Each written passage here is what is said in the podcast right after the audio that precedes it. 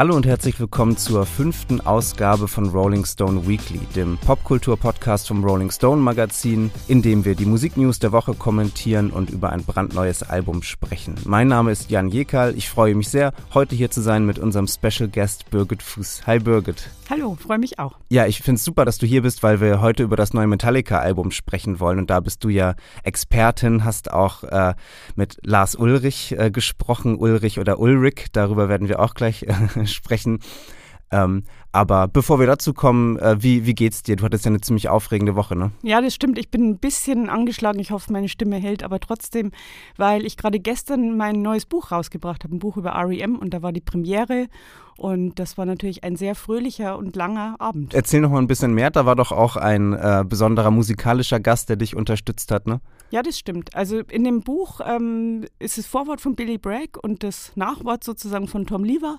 Und mit Tom Lever zusammen von den Flower Pornos mache ich auch so ein paar REM-Abende demnächst noch. Also das heißt, ich finde ja immer eine Dreiviertelstunde nur ähm, vorlesen ist einfach zu langweilig und deswegen spielt Tom dann zwischendurch REM-Songs und wir unterhalten uns ein bisschen über REM. Wir sind beide REM-Nerds, insofern mhm. passt das sehr gut. Und das Buch, das du geschrieben hast, ähm, wenn du das nochmal kurz erzählst, äh, was, was ist da so der, worum geht es da genau? Was ist dein Ansatz? Ja, also das Buch heißt ähm, REM Life and How to Live It. Die Geschichte einer Rockband, die fast, in Klammern, fast keine Fehler machte. Und darum geht es eben auch, was haben REM richtig gemacht im Laufe ihrer Karriere, was vielleicht nicht so. Und es ist auch eine Songtextanalyse dabei. Es gibt lustige Listen wie alle Tiere in REM-Songs, alle Pflanzen in REM-Songs. Und ja, es ist, glaube ich, für Einsteiger und Nerds geeignet. Bevor wir auf das Metallica-Album zu sprechen kommen, wollte ich nochmal deine Meinung zu einer Meldung hören, äh, die ich letzte Woche mitbekommen habe. Es ist ja schon lange ein Bob Dylan-Biopic in Planung, also ein Spielfilm über das Leben Bob Dylans. Und da ist auch schon seit einiger Zeit der junge Schauspieler Timothy Chalamet äh, als Bob Dylan gesetzt. Ähm, und jetzt letzte Woche hat der Regisseur James Mangold, das ist der, der auch vor vielen Jahren Walk the Line über Johnny Cash gedreht hat, also der kennt sich aus mit äh, Musiker-Biopics. Ähm, jetzt hat der James Mangold bestätigt, dass auch Timothy Chalamet selbst singen wird. Äh, wie, wie siehst du diesem Projekt entgegen? Bist du da skeptisch oder was denkst du? Also was das Singen angeht, bin ich eigentlich gar nicht so skeptisch. Ich glaube, man kann Bob Dylan ich will jetzt nicht sagen imitieren, aber man kann ihn auf jeden Fall ähm, relativ gut singen. Das ist wahrscheinlich nicht so schwierig wie bei Freddie Mercury. Grundsätzlich bin ich nicht so ein Fan von Biopics, einfach weil ich denke, wenn man ein Fan der Band ist oder des Künstlers, dann weiß man schon so viel, dass einen stört, was dann alles ähm, falsch ist oder halt nicht ganz ähm, historisch richtig. Und wenn man kein Fan ist, dann bringt es auch nicht so richtig viel, weil es einfach selten richtig Spannung gibt bei einer bekannten Geschichte. Also mir fällt jetzt kein Biopic ein, das ich richtig gut finde. Ich weiß nicht, wie es dir geht. Walk the Line fandest du auch nicht gut? War natürlich schauspielerisch super, also ist klar, aber an sich, nee, also so richtig freiwillig würde ich es mir nicht anschauen. Mhm. Ja, es ist wahrscheinlich immer die Schwierigkeit, dann so eine filmische Dramaturgie, die es dann ja irgendwie geben muss, oder, oder wenn es dann auch so große Hollywood-Produktionen sind, muss es die ja anscheinend immer geben und das dann, dann die Biografie eines Menschen irgendwie da reinzupressen und vieles von dem lässt sich ja auch filmisch gar nicht erzählen, ne? Also wie schreibt jemand einen Song oder ähm, wie nimmt jemand einen Song auf oder so, da ist ja eigentlich das Hören der Aufnahme das, das Aufregendste. Also ich mochte den Elvis-Film von letztem Jahr mit Austin Butler in Teilen, also ich fand, dass die erste Hälfte super war, so mit dem jungen Elvis und der Energie und, und das hat, finde ich, auch filmisch total funktioniert. Und dann hat mich das aber sehr gelangweilt, wie es dann zum Niedergang kam und dann die ganze zweite Hälfte fand ich dann, äh, eigentlich hätte der Film aufhören müssen äh, mit, mit Elvis, wie er zur Army geht, finde ich. Vielleicht machen sie das bei Bob Dylan ja jetzt anders, dass es vielleicht nur um den 60s Bob Dylan geht, nur um den jungen Bob Dylan, der Like a Rolling Stone aufnimmt oder so. Also es wäre auf jeden Fall gut, sich nur eine kurze Phase rauszusuchen, weil sonst ähm, ufert es ja völlig aus. Und wie will denn auch ein Schauspieler das dann machen? Dann müsste man es ja wieder machen wie in dem Todd Haynes-Film I'm Not There, ja. dass man verschiedene Leute Bob Dylan spielen lässt. Ich finde, der Film hat ganz gut funktioniert, weil das halt nicht so dieses klassische Biopic war, den, der hat mir gut gefallen. Ansonsten finde ich, äh, gerade wenn man dann 60, 70 Jahre abbilden will, das ist ja, wäre ja ein Wahnsinn. Ja, ich denke auch, dass es dann am interessantesten ist. Mir ist gerade ein Film noch eingefallen, den ich auch ziemlich gerne mochte, der Film Spencer, äh, wo Kristen Stewart äh, Prinzessin Diana spielt, der ja nur an einem Wochenende, an drei Tagen spielt. Und, und da geht es dann natürlich auch weniger darum, irgendwie die Biografie eines Menschen äh, nachzuerzählen und eher darum, einen konkreten Moment äh, oder einen, einen besonderen Wendepunkt in einem Leben irgendwie äh, so filmisch einzufangen. Das ist wahrscheinlich die, der beste, der beste Ansatz. Und vielleicht äh, hat James Mangold nach Walk the Line das ja auch erkannt. Und äh, mit Timothy Chalamet hat er, finde ich, auf jeden Fall einen tollen Schauspieler, den ich sehr schätze. Da bin ich schon gespannt, ihn dann äh, als Dylan zu sehen. Ja, unbedingt. Ich habe, als ich den Namen gehört habe, dachte ich mir, woher kenne ich ihn jetzt nochmal? Aber er hat ja auch mal in Homeland mitgespielt. Ich bin ja mehr so die Serienfrau, mehr als Filme. Und dann fiel mir auf, ja, er war in Homeland der Sohn eines, ich glaube, Vizepräsidenten oder so. Ach, witzig, da habe ich ihn gar nicht. Also für mich ist er so ähm, durch den Film Call Me By Your Name äh, ikonisch geworden. Kommen wir nun zum Album der Woche. Das ist 72 Seasons von Metallica. Metallica ist eine der kommerziell erfolgreichsten Bands der Musikgeschichte, die erfolgreichste Metalband sowieso. Die Band wurde 1981 in LA gegründet, nachdem Schlagzeuger Lars Ulrich eine Kleinanzeige aufgegeben hatte, auf die Sänger und Rhythmusgitarrist James Hetfield dann geantwortet hat. Das erste klassische Line-up der Band bestand aus den beiden und aus Kirk Hammett an der Leadgitarre und Cliff Burton am Bass. Äh, das erste Album Kill 'Em All erschien 1983, ähm, wird als Gründungsmoment des Genres Thrash Metal verstanden, also einem energetischen, aggressiven, rauen, schnellen Sound mit gedämpften Gitarrenriffs. James Hetfield hat ja auch so eine erstaunliche Technik, dass er die von, dass er, dass er seine rechte Hand nur von oben nach unten bewegt sozusagen. Also äh, das ist auch technisch sehr besonders. Und dann die Soli von Kirk Hammett. Ride the Lightning von 1984 ähm, kann man wohl sagen, ist so der erste richtige, riesige Klassiker der Band. Ein dramatisches, dynamisches Album. Auch mein Lieblingsalbum der Band übrigens, Fade to Black, äh, ist da drauf. Das finde ich ganz toll, das Lied. Auch For Whom the Bell Tolls. Danach Master of Puppets 1986. Ein weiterer Klassiker, also das ist wirklich die goldene Ära der Band, die dann brutal und tragisch unterbrochen wurde durch einen Autounfall auf Tour, bei dem äh, Cliff Burton, der Bassist, zu Tode kam. Die Band hat weitergemacht, And Justice for All erschien 1988, deutete schon an, dass der Sound immer zugänglicher wurde, eine Entwicklung, die dann durch das sogenannte Black Album von 1991 äh, in zumindest kommerzieller Hinsicht äh, triumphal bestätigt wurde. Ich glaube, qualitativ scheiden sich da die Geister. Es gibt viele Leute, die das Album lieben und auch einige, die, äh, die finden, dass da so ein bisschen ähm, der Kern der Band verloren ging. Aber dass das Album von Nothing Else Matters und Enter Sandman, also das machte Metallica zu Stadionrock-Giganten. Im weiteren Verlauf der 90er Jahre veröffentlichte die Band Alben, die dann eher auf gemischte Reaktionen oder auf weiter gemischte Reaktionen stieß, Load und Reload, eher Hardrock, Blues beeinflusst. Äh, sie machten auch das äh, populäre Live-Album SM mit dem San Francisco Symphony Orchestra, also klassische orchestrale Sounds. Jason Newsted, der Bassist, verließ die Band, Robert Trujillo kam dazu. Vorher machte die Band noch Saint Anger, äh, das viel gehasste Album von 2003, das ich gar nicht so schlecht finde. Ähm, und äh, jetzt äh, schließlich in der, äh, in der Phase mit Trujillo, die auch schon seit 20 Jahren in diesem Line-Up bestehen, also ist das längste Line-Up der Band, obwohl er immer noch so ein bisschen, habe ich das Gefühl, bei einigen als der Neue gilt, aber eigentlich ist er der, der dienstlängste äh, Bassist der Band. Äh, nun das dritte Album mit ihm nach Death Magnetic und Hardwire to Self-Destruct, äh, 72 Seasons. Ähm, bevor wir über 72 Seasons sprechen, Birgit, äh, was ist deine Geschichte mit Metallica? Erinnerst du dich daran, als sie dir das erste Mal begegnet sind? Ja, da erinnere ich mich sogar ziemlich genau dran, weil ich ähm, 1988 bei einem Monsters of Rock Festival war und wie fast immer bei Konzerten mit fünf oder sechs Jungs da war, weil die Mädchen sich für Konzertkarten nicht so interessiert haben oder ihr Geld lieber für anderes ausgegeben haben. Das war leider so das klassische Klischee. Und bei dem Festival spielten Metallica und Motley Crue. Und ich wollte unbedingt zu Motley Crue und meine Freunde wollten unbedingt zu Metallica. Und ich war damals schon ziemlich beeindruckt davon, ähm, wie die live spielen. Also die sind schon unglaublich äh, kraftvoll und da steht man wirklich davor. Und das ist eigentlich bis heute auch so geblieben, dass man sich dem nicht entziehen kann, wie ja, wie viel Power die reingeben. Und ich bin gespannt, wie sie das jetzt äh, machen, weil wir werden ja auch nicht jünger. Und äh, vor allem Lars Ulrich, also manchmal tut er mir fast ein bisschen leid, das muss schon sehr anstrengend sein, so eine Metallica-Show.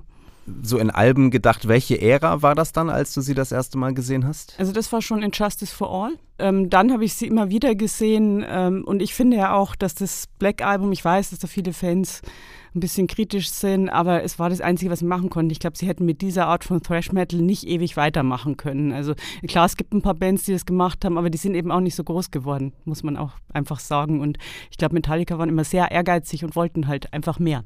Wie beurteilst du die Alben, die ja sehr kontrovers äh, besprochen wurden, also Saint Anger zum einen oder auch das Album, das wir mit Lou Reed gemacht haben, Lulu, was ich gar nicht erwähnt hatte vorhin, äh, was wahrscheinlich die Band auch gut findet, dass ich das nicht erwähnt habe. Wie, wie findest du diese beiden Alben?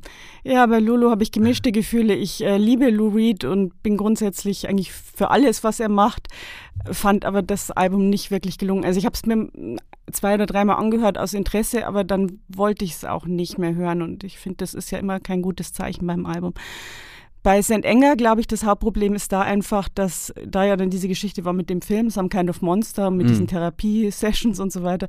Und da haben sich einfach viele Leute gedacht, was ist denn jetzt los mit denen und wie kaputt sind die eigentlich? Und ich glaube, dass man das Album dann äh, nicht mehr so richtig objektiv beurteilen konnte eigentlich, weil man sich viel mehr Gedanken gemacht hat, was äh, mit diesen Typen los ist. Du hast die Band ja auch mehrfach schon interviewt, jetzt gerade auch wieder für die Titelgeschichte der nächsten Rolling Stone Ausgabe. Also ich habe immer nur mit Lars Ulrich und ihr müsst jetzt entschuldigen, dass ich Lars Ulrich sage. Ich weiß, es heißt eigentlich Lars Ulrich, weil er ja Däne ist, aber ich kann es einfach nicht anders sagen, weil seit ich ein Teenager bin, hieß er immer Lars Ulrich und für mich heißt er weiter so. und ja, also ich habe ähm, mit Lars Ulrich öfter gesprochen. Er ist ja immer der, der am meisten redet und er macht es einem sehr leicht. Das erste Mal war irgendwann Mitte der 90er, ich schätze mal, es muss zu Load gewesen sein. Da ähm, habe ich sieben Stunden gewartet auf das Interview, weil Metallica noch Billard spielen wollten. Und das mhm. hat sich etwas hingezogen und war ein bisschen nervig, aber wenn man ihm dann gegenüber sitzt, ist er einfach immer sehr freundlich und erzählt sehr viel und man muss aufpassen, dass man ein paar Fragen unterbringt in dem Redeschwall. Mhm. Das ist eigentlich das, das Schwierigste bei ihm. Und ja. Und jetzt gerade vor kurzem hast du ihn ja auch wieder getroffen oder nicht persönlich getroffen, aber ihr habt telefoniert, ne? Und äh, du hast uns auch ein Zitat mitgebracht, das spiele ich mal kurz ein.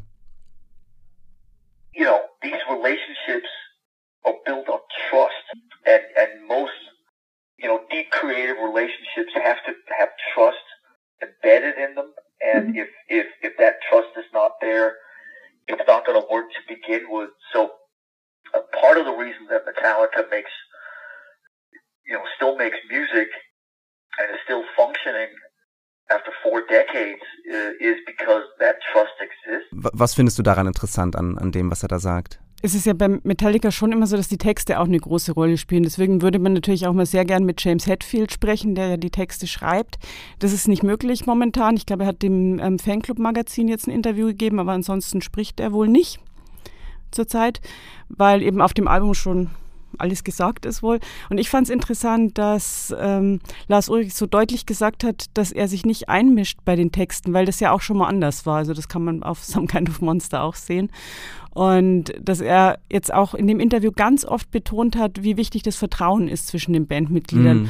Und ja, ich meine, die sind 42 Jahre zusammen, es muss da ein Grundvertrauen bestehen, aber sie hatten halt auch immer wieder schwere Zeiten und jetzt kommt es mir so vor, als wäre es zum ersten Mal so ein bisschen entspannter bei denen. Also es würde mich zumindest freuen für sie, wenn es wirklich so ist. Manchmal reden sich ja Bands sowas auch schön oder erzählen es so, wie sie es gern hätten. Ja eher als wie es wirklich ist. Aber wenn es so ist, wie Lars Ulrich es erzählt hat, dass sie jetzt sich selbst, also sich gegenseitig mehr vertrauen, dann würde mich das freuen für die Band, weil ich es schon schön finde, dass es so ein paar Bands gibt, die schon so lang durchhalten. Wie gefällt dir denn das neue Album? Ich finde es sehr gut. Ich, ähm, viele Songs gefallen mir gut. Ich finde, es ist wieder sehr ähm, kraftvoll und vielleicht hätte es nicht geschadet, zwischendurch auch eine Ballade zu bringen, weil es doch die ganze Zeit auf die zwölf geht. Das ist schon auf die Dauer dann anstrengend, weil es halt auch 77 Minuten lang ist.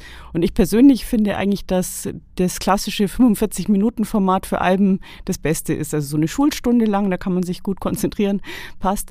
77 Minuten sind schon eine Packung. Ne? Also ich war danach ganz schön erschöpft. Das habe ich auch so empfunden. Ich habe auch nochmal nachgeschaut, äh, äh, wie lang Ride the Lightning läuft, so mein Lieblings-Metallica-Album, das läuft 47 Minuten. Also das würde deine These genau bestätigen.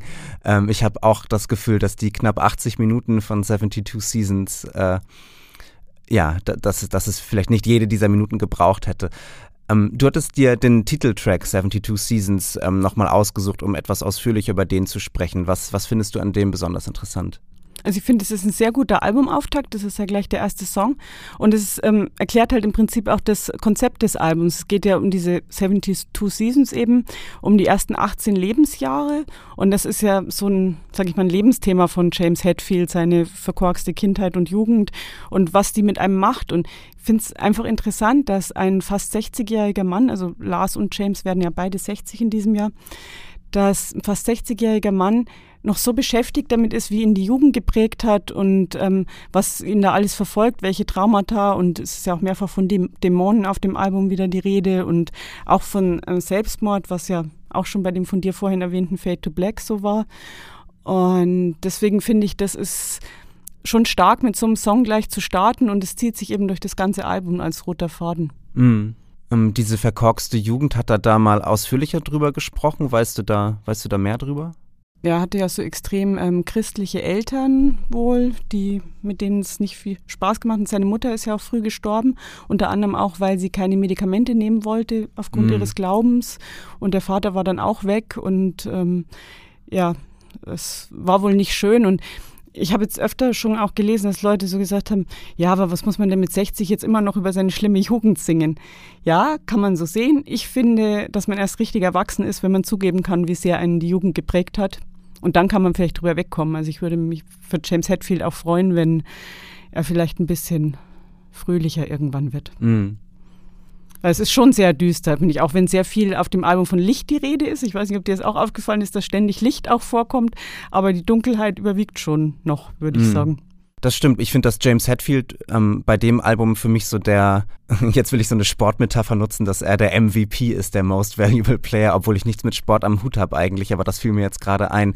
Ähm, also, dass, dass er, ich finde seinen sein Gesang wirklich toll auf dem, auf dem Album, auch sehr, auch sehr dynamisch und sehr vielseitig und seine Texte äh, gefallen mir auch sehr das zieht sich sicherlich durch das ganze Album oder durch jeden Song. Also I Say No, Still My Shadows Follow. Also der, dass, dass er in, in diesem Spannungsfeld äh, leben muss zwischen dem, was er eigentlich möchte und dem, was dann so seine Shadows, wie er sie hier nennt, äh, ihm, wo, wozu sie ihn irgendwie zwingen oder dass, dass, dass, er, dass er damit ringen muss. Ich habe auch noch notiert, Am I too far gone to save? Can we make it through the day? Da ist ja zum einen auch diese religiöse äh, äh, Dimension noch drin. Also Am I too far gone to save? Ähm, das wäre ja auch ein, eine christliche also nicht, dass er christlich ist, aber dass er sich dann hier einer, eines Bildes bedient sozusagen, das durchaus religiös auch konnotiert ist. Und Can We Make It Through the Day musste ich auch dran denken, ähm, weil, weil doch seine, ähm, sein Alkoholismus und seine, äh, seine Suchtkrankheit doch auch ähm, ihn schon jahrzehntelang plagt, ähm, dass ich das Gefühl hatte, dass es wie so ein ähm, anonyme Alkoholiker-Mantra, wo es doch auch darum geht, so einen Tag nach dem anderen zu leben und, und, äh, und nur von einem Tag zum nächsten zu denken, sozusagen, dass er dann auch Can we make it through the day? Und das, das finde ich sehr, sehr berührend und auch die, ähm, Dynamik in seinem Gesang oder also er knurrt und brüllt ja, er krächzt vor Schmerz, ne? er, er bellt vor Bedauern. Also er hat wirklich so eine große dynamische Bandbreite und, und das finde ich toll. Und ich glaube, mein größter äh, weshalb ich so ein bisschen zögere, das Album richtig gut zu finden, ist, dass ich, dass ich das so empfinde, dass die Musik seine Dynamik nicht spiegelt, dass die zu gleichförmig ist, dass er eigentlich so viel anbietet und so viel gibt und das, was dann aber die andere, und er ist dann natürlich auch mitschuldig, weil er ja auch Gitarre spielt, aber das, was dann musikalisch passiert, ist mir alles irgendwie zu gleichförmig. Das sind so, so die ähnlichen Power-Riffs irgendwie, die gedämpften Gitarren. Ich, ich, ich könnte auch kaum äh, die Riffs irgendwie im Kopf behalten oder voneinander unterscheiden. Das ist mir alles irgendwie zu, zu ähnlich. Kannst du das verstehen oder geht's dir anders? Nee, da kann ich dem, also stimme ich dir einfach auch zu, weil deswegen meinte ich eben vorhin auch, eine Ballade wäre nicht schlecht gewesen, ja. weil äh, so wirkt eben alles wirklich ähnlich und er singt ja auch einmal ähm, Full Speed or Nothing, was ja auf den alten Song ähm, Motor Breath zurückgeht. Und ja, kann man natürlich machen, Full Speed or Nothing, ist ja auch beachtlich, das in dem Alter noch so zu bringen, aber mir war es dann irgendwann auch zu viel. Ich dachte, dann jetzt mal einen Gang zurückschalten wäre auch gut und dann kann man wieder volle Kraft weitermachen. Eben weil es auch so lang ist. Also ich denke mal, wenn das jetzt ähm, drei Songs weniger gewesen wären, hätte man vielleicht nicht das Gefühl, zumal ja am Ende noch ein Elf-Minuten-Song kommt. Und da dachte ich mir auch so, ja, ähm, ist mutig, das so zu machen, aber ist vielleicht wirklich ein bisschen viel. Aber den 11-Minuten-Song Innamorata heißt er, den finde ich wirklich toll. Ähm, also du hast ja auch gar nicht gesagt, dass du ihn nicht toll findest, aber mein äh, ja, also mein Problem mit dem Album sind dann eher so drei, vier Songs, die dann davor kommen. Die hätten sie meiner Einschätzung nach vielleicht besser gestrichen.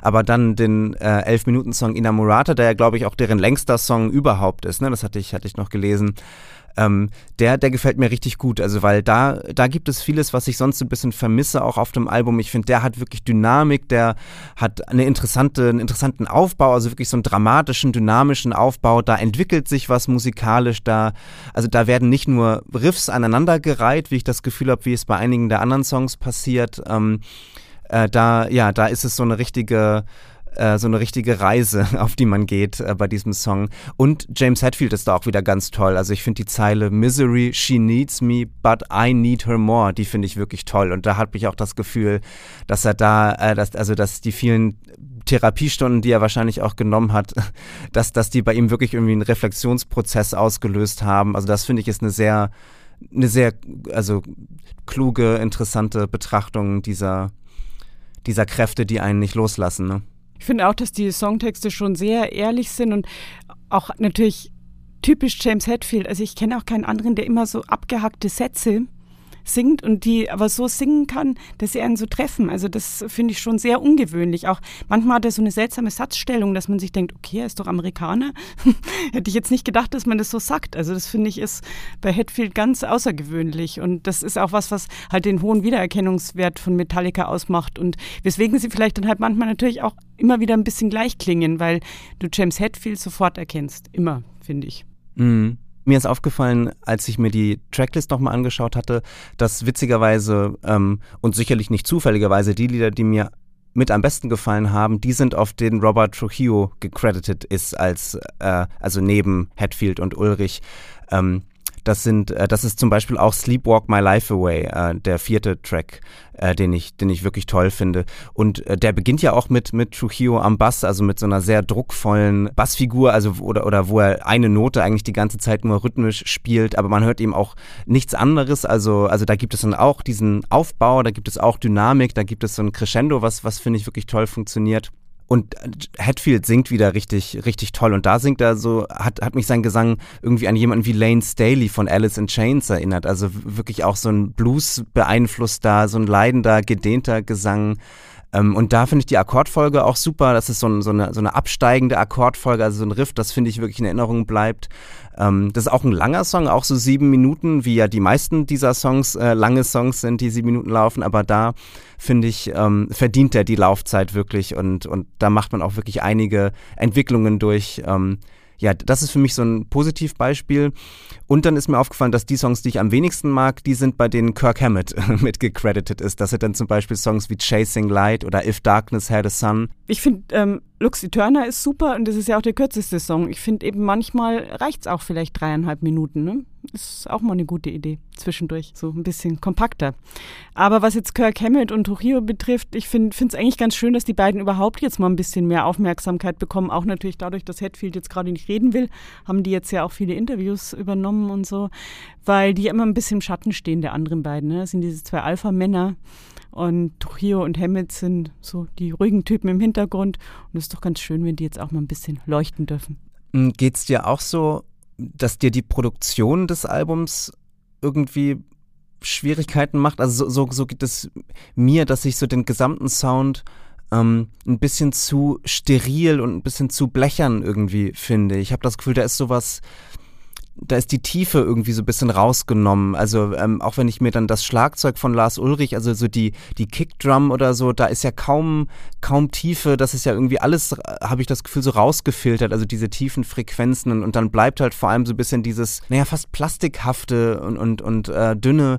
Ähm, ja, wie, wie, wie, hast du damit auch so, so ein großes Problem wie ich oder stört dich das auch so sehr? Wie, wie geht's dir damit? Also über den Schlagzeugsound von Lars Ulrich wurde ja schon viel geschimpft. Ne? Er hat's halt gern laut und deutlich und ja, klar, äh, hast schon recht, manchmal vielleicht auch ein bisschen plastikartig.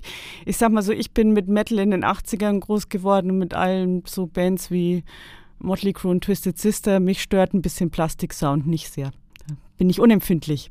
Aber ich verstehe es schon auch und ich finde, das ist zum Beispiel ein Grund, weswegen ich das ähm, schwarze Album immer verteidige, weil ich finde, da war der Sound einfach unfassbar gut. Mhm. Also abgesehen davon, dass auch die Songs sehr gut waren, war das wirklich ein Sound, der halt alle so Höhen und Tiefen hatte und ähm, ja, also ich finde immer noch, dass das eigentlich der Höhepunkt von Metallica war.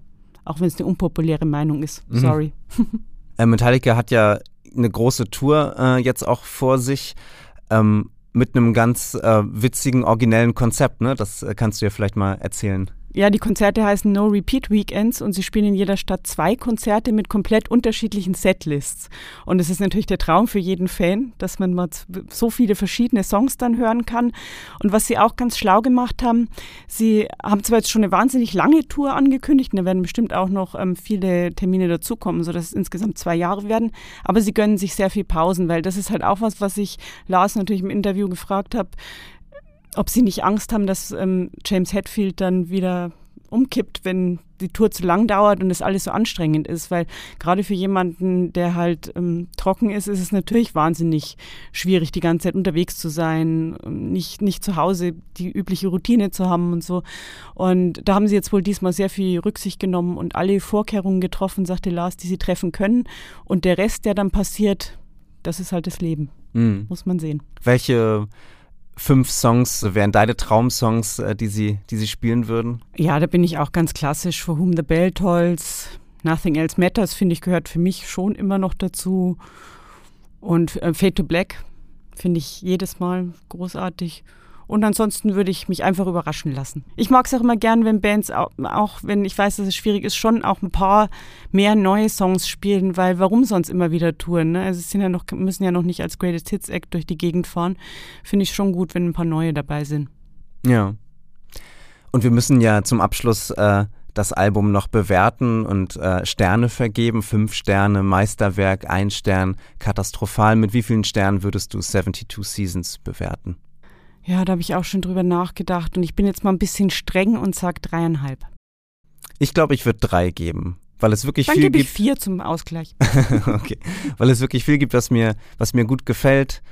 Äh, haben wir ja drüber gesprochen, aber ich wirklich nicht verstehe, warum ja, warum das Album 77 Minuten laufen muss und äh, das Album heißt 72 Seasons und manchmal hatte ich das Gefühl, dass sich ein Riff auch 72 Mal äh, wiederholt aber auf jeden Fall ein solides Spätwerk, äh, keines, was irgendwie über die Maßen kritisiert werden könnte. So, es gibt viel, viel gutes, äh, gutes Handwerk. James Hetfield ist für mich wirklich fantastisch auf diesem Album.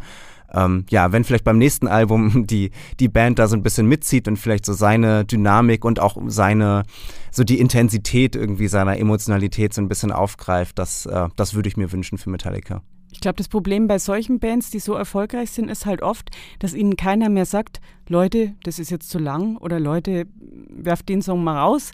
Das traut sich dann, glaube ich, niemand mehr so richtig. Mhm. Und deswegen habe ich ja auch Angst vor dem nächsten Guns N' Roses Album, falls jemals eins geben sollte, weil die halt auch irgendwann so ein bisschen beratungsresistent waren. Und das ist immer schlecht. Also es ist halt immer gut, wenn man als Band nicht nur sich selbst hat, um es zu beurteilen, sondern vielleicht noch ein paar andere Leute, die einem gute Ratschläge geben können, weil es von außen eben doch immer noch mal anders klingt, als wenn man schon Monate im Studio sitzt und das alles tausendmal gehört hat. Ne? Mhm. Also ja. zumindest meine, mein Gefühl, dass das auch ein Problem sein könnte. Wenn ihr das anders seht oder wenn ihr es genauso seht oder andere Anmerkungen und Anregungen habt, könnt ihr mir gerne schreiben.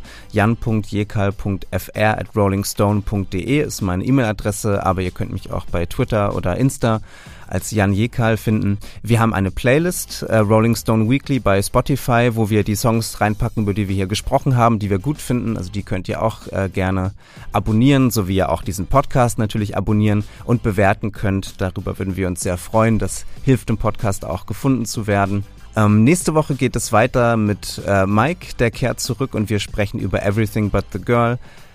Vielen Dank, liebe Birgit, dass du hier warst. Das hat großen Spaß gemacht. Ja, vielen Dank, mir auch. Und bis zum nächsten Mal.